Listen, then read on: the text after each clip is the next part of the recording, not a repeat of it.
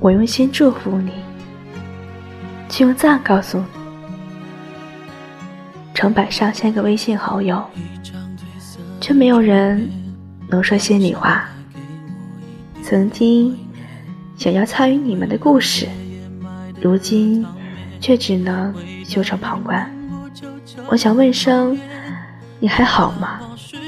却好像没那个身份。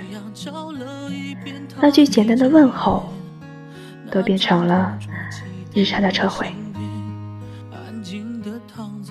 那些还记得我名字，还知道我学生时代的故事，还见过我哭，还和我联系的人，还有几个。以前上大学的时候，我们微信里的好友。都不多，虽然不在一个地方，但是你发的每一条朋友圈，我都能看见。我的照片，你又总是一个不落的点赞。大家即便是隔着两座城市的距离，也始终能远远的的了解到彼此的生活情况。而现在的我们呢？总是被生活推着往前走，虽然认识的人越来越多，圈子也越来越大，微信好友几百上千，可真正交过心的，能粗七把酒倾通宵的朋友，又有几个？太多的泛泛之交，让我们的通讯录变得越来越拥挤。为什么？就不能多腾点地方留给真正重要的人呢？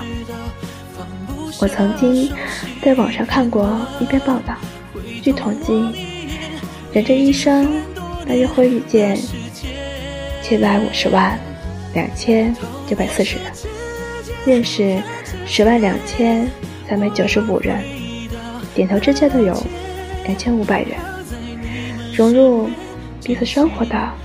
只有一百八十五人，而一直陪在身边的，可能就只有那么几个人。遇见了不容易，得到了要珍惜。台湾著名漫画家朱德庸先生曾说过这样一句话：“朋友不在多，两个就好，一个可金钱给你。”一个肯参加你的葬礼，你是我的朋友，但你总要有其他的朋友。你们也许在一起的时间比我长，玩的东西跟我不一样。也许你们听的歌我不会唱，认识的人我也不认识，但你还是我的朋友啊。你高兴。我就高兴了。你快乐的时候，不会时时惦记我；但如果你受了委屈，来找我，我一直在，因为我们只是好久不见，别来无恙，你在心上。这里是中国校园之声，我是金明，晚安。什么我也不知道放不下熟悉片段，回头望一眼，已经很多年的时间。透过手指间看着天，